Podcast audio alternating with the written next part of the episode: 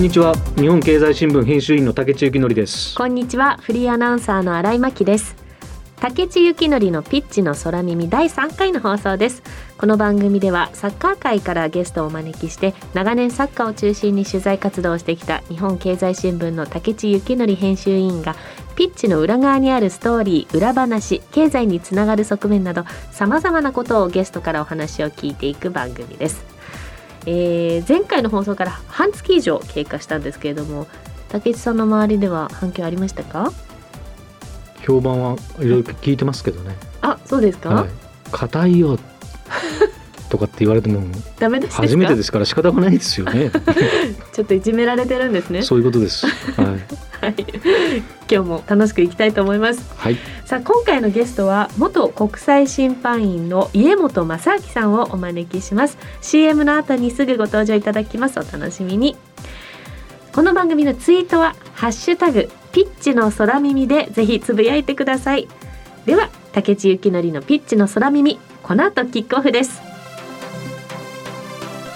この番組はヘーベルハウスの提供日本経済新聞の協力でお送りします。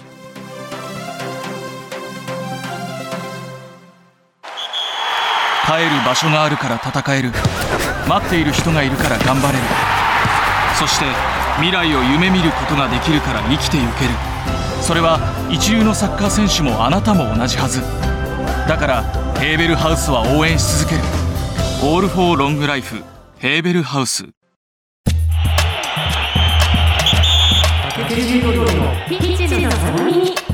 1993年にスタートした J リーグは今年30年目のシーズンを迎え2月18日に開幕しました。各チーム熱い戦いを繰り広げていますがそんなゲームを支える審判として長年ピッチに立ち続けてきたのが家本正明さん。昨年限りで国内トップリーグの審判を引退された家本さんに日本経済新聞の編集員竹地幸則さんが迫ります。よろしくお願いいたします。どうぞ家本です。よろしくお願いいたします。今日はお忙しいところありがとうございます。竹地です。よろしくお願いします。よろしくお願いします。さあまずは家本さんのプロフィールご紹介させてください。家本さんは1973年生まれ広島県福山市出身。同志社大学卒業後の1996年現在の京都サンガ FC の運営会社京都パープルサンガに入社一級審判員を最年少で取得します。2002年からは J2 リーグで出身。2004年以降は J1 でも主審を務めます。2005年には国際主審に登録され日本サッカー協会のスペシャルレフェリーとして活動。2010年にはウェンブリースタジアムでイングランド代表対メキシコ代表の国際親善試合が行われ日本人初の主審を務められました。その後も国内外数々の大舞台で主審を担当されています。2016年に国際審判員は引退しましたが J リーグなどでプロフェッショナルレフェリーとして活動。2021年 J リーグ担当試合数が516試合に達し最多出場数を更新されました。そして21年シーズンをもって国内トップリーグでの審判員も引退されました。家本さんをお迎えして今週来週とレフェリーをテーマにお話しいただきたいと思っています。えー、今年の J リーグ開幕1か月が経過したんですけれども、はい、まあ、ちょっと退場者が相次ぐ ジャッジに関する話題も多いねねシーズンになっているんですけれども、えー、まあ、元審判員という立場から積極的にツイッターなどあとノートなどでも発信されていますけれども、はい、まあ、今回竹内さんがぜひお話を聞きたいということでゲストにお越しいただきました。ありがとうございます。ありがとうございます。早速じゃあ最初のテーマいきたいと思います。イングランドでの経験、はい、ということなんですけれども、まあ、プロフィールでも紹介しましたけれども2010年5月24日ウェンブリースタジアムでイングランド代表対メキシコ代表の国際親善試合において家元さんが日本人初の主審を務められました。当時あの周囲の反応とかいかがでしたか？まあ、日本国内ちょうど僕があのだいぶ難しい状況だったのでなんであいつがトボールの本場に行けるんだっていうこうあの厳しい意見をたくさんいただきました。うん、で実際に向こうに行った時もワールドカップレフェリーはもうその現地でトレーニングとかしてたので東のちっちゃいねフットボールじゃなくてサッカーをやってる国のレフェリーが来たぞと。うんこんな難しい大変な試合ができんのかっていうような空気感とかそういう声はあったようです。でやっぱり試合前のイングランド代表の選手たちの顔僕に見る向けられる顔色とか空気感とか、まあ、メキシコ代表の選手とかの空気感ってなんとなく分かるじゃないですか人としてなんか。あなんかちょっとこうバカにされてるっていうか受け入れられてないなっていうのは正直感じてました。で実際、あのーどうだったかというと最初のゲームの中流れの中では、まああのー反則っていうんですかね。取るものは取るし、はい。あのー取る必要ないものは取らないって明確にやっていったところをあの選手が結構ポジティブに「おお前意外とちゃんとやるじゃん」っていうような対応を 本当に本当にそれでどんどんどんどん20分過ぎぐらいから両チームの選手の僕に向あと向き合う態度が変わっていったんですよね。あこいつは意外とちゃんとするんじゃんっていうような。だから顔の表情言葉遣い態度っていうのが本当変わっていって、あ少し受け入れてもらったなって思いながら前半が終わって、はいで後半始まってもあの邪魔することなくすごいこうゲームがスムーズに流れていったことにで終わったんですよね。はい。で終わったら両チームの選手が今日すごく良かったって僕に声をかけてくださいましたしこうフィールドから離れる時にちょうどだからウェンブリーは9万ちょっとぐらいいてで椅子が真っ赤ででもまあホームの方がほとんどだったんですけど、まあ、一部メキシコの方おられたんですけどあのメインスタンドの方がスタンディングオベーションをしてくださいまして大拍手ですびっくりしてなんか。で最初から代表に、ね、イングランド代表の方にしてんのかなって、ま、周り見たんですけど誰もいないわけで僕しかいない僕たちレフェリーチームしかいなかったわけですよ。はい。受け入れてもらったんだっていうそういうのがまずその場ですかね。レフリーの多分その地位っていうか、やっぱ違うんあでしょうね。圧倒的に違いますね。うんそれはもう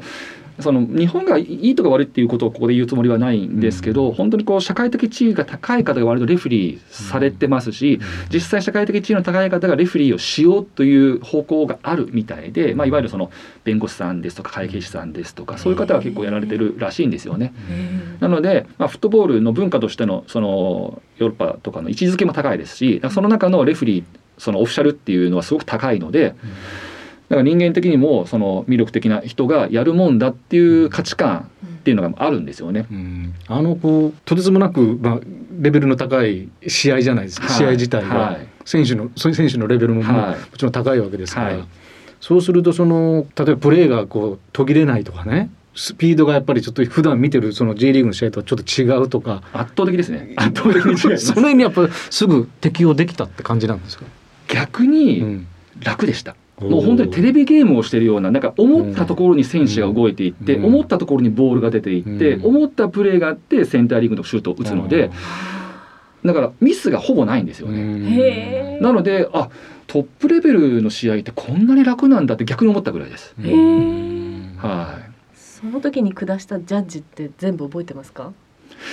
いわゆるゾーンってあるじゃないですか、はい。そのトップ選手がそこの縫い目がこう止まってるように見えるからはい。ああいう感じを経験したんですよ。生まれて初めて。だからすごいあのうん9万何何千人で入ってノイズーなんですけどすごい静かなんですよ。90分間ずっと。でシーンとしてるんですよ。でう動きは速いんですけどん。ずっとなんかねゆっくり分かるんですよ。うんでなんか選手が考えてることもなんかこうシンパシーでこう共感できるとか、うん。そういうのが分かるみたいな。だからあんな経験は後にも先にもあれだけだったんですけど多分なんか僕のネジが多分3本ぐらい外れてたんでしょうね。でもそれぐらいなんかあの強烈な印象でしたかね。へはい。なんか話はちょっと変わるんですけどな私人づてに聞いたんですけどね。イングランドなんかのそのスタジアムに行くともう審判のその控室っていうか更衣室っていうかその審判のいる部屋もなんか日本のスタジアムなんかとは比べ物にならないぐらいーそうなんですか？だって？聞かされたことが。あのそれもだから先ほどちょっとあのお話しさせていただいたんですけどそのみんなが思ってるそのレフェリーのうん。い位置関係っていうんですかね、うん。社会構造の中で位置関係っていうのがめちゃめちゃ高いんですよね。だから大体僕もプレミアとか行かせていただきましたけど早めに行くと、うん。そのスタジアムにロイヤルラウンジがあるんですよね、うん。そのビップルームって。うん。そこに必ずレフェリーが行くんですよ。でそこにビュッフェがあって好きなもの食べて飲んでもいい。ですまあお酒もあるんですけどお酒はさすがに飲めないんですけどコーヒーとか。って飲んでたりとかですね。でレフェリードレッシングルームにも、うん。えー僕がいいところです一番すごかったのはあの家庭用のでっかい冷蔵庫あるじゃないですか。うん。あれがあるかもしくは2つあって、うん。ドリンク用とアルコール用 でアルコールは当然その試合終わってもうん。好きなだけ持って帰ってくれっていう話と、でドゥワーンとそこにもバイキングとかビュッフェがもあるとか、うんそれぐらいこう丁寧にその VIP として持ってやそのオフィシャルってそういうことなんでだかはいらそこが日本の場合は「え？審判？いいよこの弁当で」みたいな 声はよく聞く話ですかね。それは改善していきたいって思います。どうなんですかねだからあんまりここでいい悪いってそれはそれで日本の考え方文化ですしだから例えばその話の流れで言うとそのいわゆるリスペクトってまあ競技規則でも書いてありますし、まあ、日本のスポーツ界でもいろいろと言われるんですけど僕ちょっとリスペクトっていうのがすごくこうモヤモヤしてて、うんなんでモヤモヤしてるかというと日本語に訳すとその相手を大切にするとかおもんぱから尊重するって話じゃないですか。なんかこうそこがリスペクトってなった時にみんなのこう落ちてこないんじゃないのかなって、う。ん。それだったら相手を大切にしましょうとかあの自分事と思いましょうっていう方が多分日本人は入ってくるのかなと。うん。だからそういう意味でリスペクトって言葉がスポーツ界にふわふわしてるように思っててそういうのと同じようにレフェリーってこうあるべきじゃんっていくら僕は言ったっていやそこが日本の中に受け入れられないと、うん。なんか何格好つけてんだよ。主張ばっかしてんじゃないよ。って見方捉え方もできるのであんまりそれはそれでいいと思うんですけど僕はそれよりもこうもお互いにもっとこう共有しようよとか分かち合おうよっていうそのリスペクトじゃない表現とかでみんなでこう共有していくとか手を握り合っていくっていうところができていたらいいのかなって個人的に思いますけどね。うんじゃあまだまだお話伺っていきたいと思うんですけれども、はい。ここで一度ゲストの家元正明さんのリクエスト曲をお送りします。リクエスト曲がサザンオールスターズのしおりのテーマということなんですけどこの曲を選んだ理由を教えてください。なんか曲のこうリズムとかあの感じがすごく昔から好きでよくカラオケで歌ったんですよ。であのまあ妻とはこう友達経験が8年ぐらい長かったんですよね。はいでよく2人とか友達とかでカラオケ行ってたんですけどそこでも歌ってたんですよ。で、えーじ子供ができたら僕はなんかしおりって名前を付けたいなって、うん。であのかあの漢字とは違うんですけど。はい。で実際今長女が1人、まあ、息子が1人いるんですけど、えーしおりって名前を実際につけてて、へー。で家族でもカラオケ行くんですけど必ず僕がしおりのテーマを歌うっていう。素敵なエピソードありがとうございます。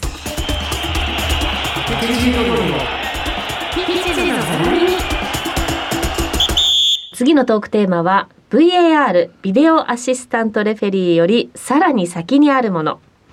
VAR システムは最小限の干渉最大限の利益という理念のもとに運用され明確かつ明白なエラーや重大なミス出来事が修正される方法を提供することを目指して導入されました。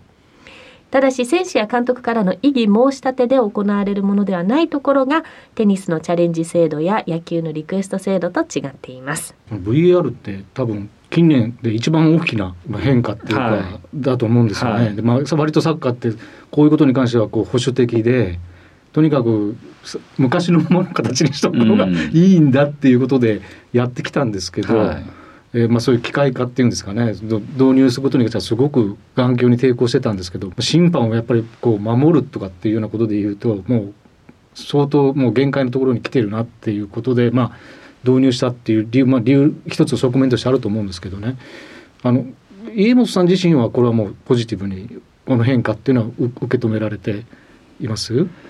ポジティブに受け止めるしかないっていう表現の方が正しいかもしれないですね。うん。やっぱりあの多くの人がより正しさ正確性っていうのを求めてる。うん。であるいはそのトップクラスはそのもうスポーツがビジネス化してるっていうところとかをいろいろと考えた時にうん。テクノロジーかけるフットボールはやっぱり切り離せないだろうなと。うん。そうなった時にもうフットボールはもう近代もすごくスピーディーで激しくなっててってあるじゃないですか、うん。もうそうすると今のレフェリー、まあ、レフェリーが人間がその瞬間瞬間を見て判断するっていうことがもうほぼ難しくなってると。ラインとかもあの入れ替わりが激しいですしね、うん。そういうことを考えた時には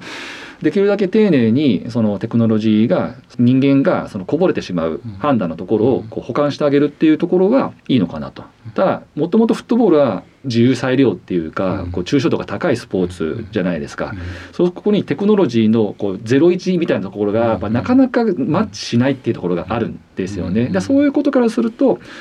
個人的にはフットボールの良さを生かすんであれば VAR よりかはうん。その追加告知あのゴールライン上に審判の方おられてそこで監視するっていうのがあったんですけど、うんあっちの方がよりフットボールの本質とか精神からすると、僕はマッチしてるのかなって気はするんですけどっていうところですかね。うん。はなんかその VAR もまあ J リーグも導入して、い、はい。その割と記者も含めてあるいはもうお客さんもねすぐにこう割と順応してですね今は逆にこう何でもかんでもいいからとにかく VR 見てくれよみたいなことに方向になってきて、なってますね。で逆にそのまあこ今年開幕した J リーグの試合ではいくつかの試合ではあれ？これ VR 見てくれないの、うんうん。というようなことが逆にあって、はい。なんで見てくれないんだよって逆にもうその最初 VR なんかいらないって言ってた人間ですら今は逆にもっと見てチェックしてくれよみたいな方向にこう揺れてるような感じもありそれに対してなんかこうレフェリーの方も何を基準にしてこれは見る見ないみたいなことが揺れてんのかなと思うようなこともあるんですけどどうどうなんですかね？実は揺れあんまり大きくは揺れてないっていうのが、あのもともといた人間からすると思ってるところうんですと。でただもうこういうふう反応になるなっていうのを思ってました。うん。なぜかというと、うん。そのスポーツかけるテクノロジーってなった時に先ほどもおあの ご紹介がありましたけどそのチャレンジ性ですとかリクエスト性、うんそのオーダーができるですとか、そういうのがこうやっぱり人間だからごっちゃになるし、うん。いい面悪い面で必ずあるわけじゃないですか。うん。でそうなった時にフットボールのその枠ってあるじゃないですか。決まった枠っていう、そうじゃないところが入ってくるとフットボールじゃなくなっちゃうんですよね。うん。でそういうこうことからすると そもそも VR ってやっぱ馴染まないのによそのチャレンジ性とかそういうのがなってくるとレフェリーがオーダーを受けちゃうっていう。でもフットボールはレフェリーが決めるんだ。だだからみんなリファー委ねたわけでしょ？っていうのがこう根底の精神なので、そこがある以上はレフェリーに権限がある。とはいえ、いやでも人間なんかミスするんでしょ？ミスしたら困るんだけど。って多分そこの葛藤とかイライラっていうところがまだ馴染んでない気がしますね。だからでも多くの選手あチーム関係者それからファンサポーターの方もちろんあの伝える側のメディアにおられる方のそのモヤモヤとかイライラとかなんでってじくじたる思いっていうのは非常にあのやってた時も感じてましたし逆に離れてより分かるあこういう思いで皆さんってこうレフェリーを見てるんだなってより今感じてるのであのどっちの気持ちも分かるかなっていうのは正直なところですかね。人力をこう省力化していくっていうかこうどんどんどんどんこう機械に委ねて、はい。委ねられるものは委ねていこうじゃないか。っていうのは例えば他のスポーツでもどんどん進んでいて、はい。まあ、野球なんかももう大リーグじゃもうロボットうん。審判みたいなものがその、はい。多分ストライクボールの判定だと思うんですけど、3A とかでもそういう下のリーグではこう実験が始まってるみたいなことを聞いたりもしますし、テニスなんかももうそのライン出てる出てないに関してはもう機械でいいじゃないかみたいなことになっていくようなことってサッカーにもやがて起こるんだろうなみたいなことを確実に来るると僕は思ってます。あただしそれをどう考えるかですよね。要はその商業スポーツっていうかそのプロリーグっていうかワールドカップとかそうですけどね。いろんなこのお金とか人の利権だったかいろんなものが絡んでるフットボールとその街のうん。楽しむフットボールって2つあるわけですよ大きく言うとなんか。でこっちのその商業スポーツの中のフットボールっていうのはもうテクノロジーがバンバン入ってもしかすると腹心はいらない。だからもうセンサーで全部テニスと一緒ですね。ゴールラインタッチラインペナのこうでも全部センサーでいいですしであのドローンみたいなのでこう上から飛びながらそれがこうテクノロジーで AI 化したものがデータとして出てくるとか多分今まあゴールラインテクノロジーもそうですしね。だからそうするとモニター班と中のレフェリーが1人もしくは中のレフェリーもいらないかもしれないですよね。まあ対立が起こったらもうそれはもうキャプテン同士が解決すればって仮になった時にはもうレフェリーは全部こうセンサーだけで済んじゃうっていう世界が来るかもしれないですよね。でもじゃあそれは街のフットボールでハマるのってもう絶対無理じゃないですか、うんそんなコストかけられないってことがあるので、そうなった時に競技規則って1個でいいんですかっていう問いが出てくる可能性ありますよね。もう全然言い方悪いですけど違う競技になっちゃう可能性があるので。うんうん本当に昔はなんか岡野俊一郎さんなんかによく言われたような気がするんですけどルール17条ぐらいしかなくてであとはコモンセンスなんだよ。あことをねね。言われてはい。だからその事細かく書いてないのがサッカーの素晴らしさで要するにあとは常識的に判断してレフェリーの方を中心に円滑に試合が進んでいけばそれでいいんだよ。みたいなことを言われた人間からすると最近もうルールが覚えきれないっていうかこう毎年のように変わるルールサッカーのルールについてその変わってないんでしょうけどそのじゃあこのハンドのこの場合はどうするんですか？みたいなことをこう最目最速みたいなものがどんどんどんどん追加されていって、それをこう毎年あのルール研修会みたいな形でそのメディア向けの ルール研修会があるんですけど、そこで勉強会するみたいなことを毎年繰り返しながらもう俺ついていけねえなと思うことが正直 あるんですよね。ありますね。はいうん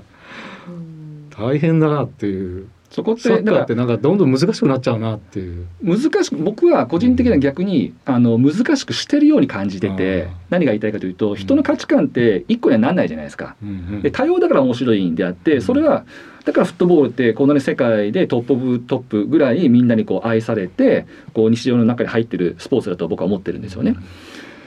でもそれをやっぱり解釈をできるだけこうなくしていこうっていう作業うんがそうなってくるとやっぱり文言で増えるじゃないですかどうしても。う。んだって文化も歴史もいろんなものがはい。違うわけですから。うん。だからもっと言うならばアフリカはアフリカのヨーロッパはヨーロッパの、えっと、アジアでもいくつかあるじゃないですか、うん。そのエリアごとによってそういうこうルールがある方がもしかしたら馴染みあるいいかもしれないですよね。文化や歴史やそのから宗教観とかそれの価値観みたいなのによってそれの解釈って変わってくるので、うんうん統一しようとすればするほど細かくなっていくはいんですよね。そうなんです。でそれその細かさはみんなにとってハッピーなのっていうと逆に混乱を招いてるようになってるっていうのは僕は思ってる話ですかね。相互があったりズレがあったりするのが本当は楽しいそうなんです。そうなんです。そこを楽しめないズレが許せないみたいな人たちが出てる。くるて逆に窮屈になってるんでしょうね。世知辛いですね。ごめんなさい話変わるんですけど ルールってまた変わっていくんですかね？変わっていくと思います。まあ僕は変わってもいいと思ってて、まあ時代によってその時代背景によっていろんなものを何が何が楽しいかとか何が大切かとかって多少変わってくるじゃないですか。だからその時その時によってみんなが楽しめるものみんながこう共有できるものをルールあこれはもう守った方がいいより楽しめるよねっていうのがルールだと思ってるので罰則的にダメっていう範囲じゃなくてこれを守った方がより楽しめるよっていうのがルールだと思ってるのでそういう意味では変わってしかるべき。だからテクノロジーがどんどんどんどん今後は、えっと、より進んでいくのでさらにこうやっぱり僕アジャストしていくとだから今過渡期だと思うんですよね。過渡期と今創設期っていうのかな、うんフットボールとかけるテクノロジーの創設期の位置づけなのかなと思ってるのであとはもう本当10年20年したらもっと多分変わってる可能性はありますよね。なんかねユニフォームの中にセンサーとか入ってもうちょっとでもなんかある程度の力以上が入ったら例とかね。加えられたらとかねあるかもしれません。はいということでここまで家本正明さんにお話を伺いました。楽しい話ありがとうございました。ちょっと喋りすぎちゃいました。い。やいやいやさすがでした。おしゃべりも滑らかでした。本当にありがとうございます。ありがとうございます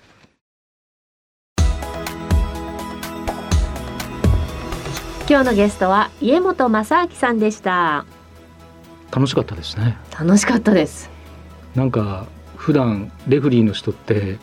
こう四角四面というか、はい。そういうイメージ持たれてると思うんですけどはい。そういう意味じゃ破格の人っていうかね人間なんだなっていうことを。え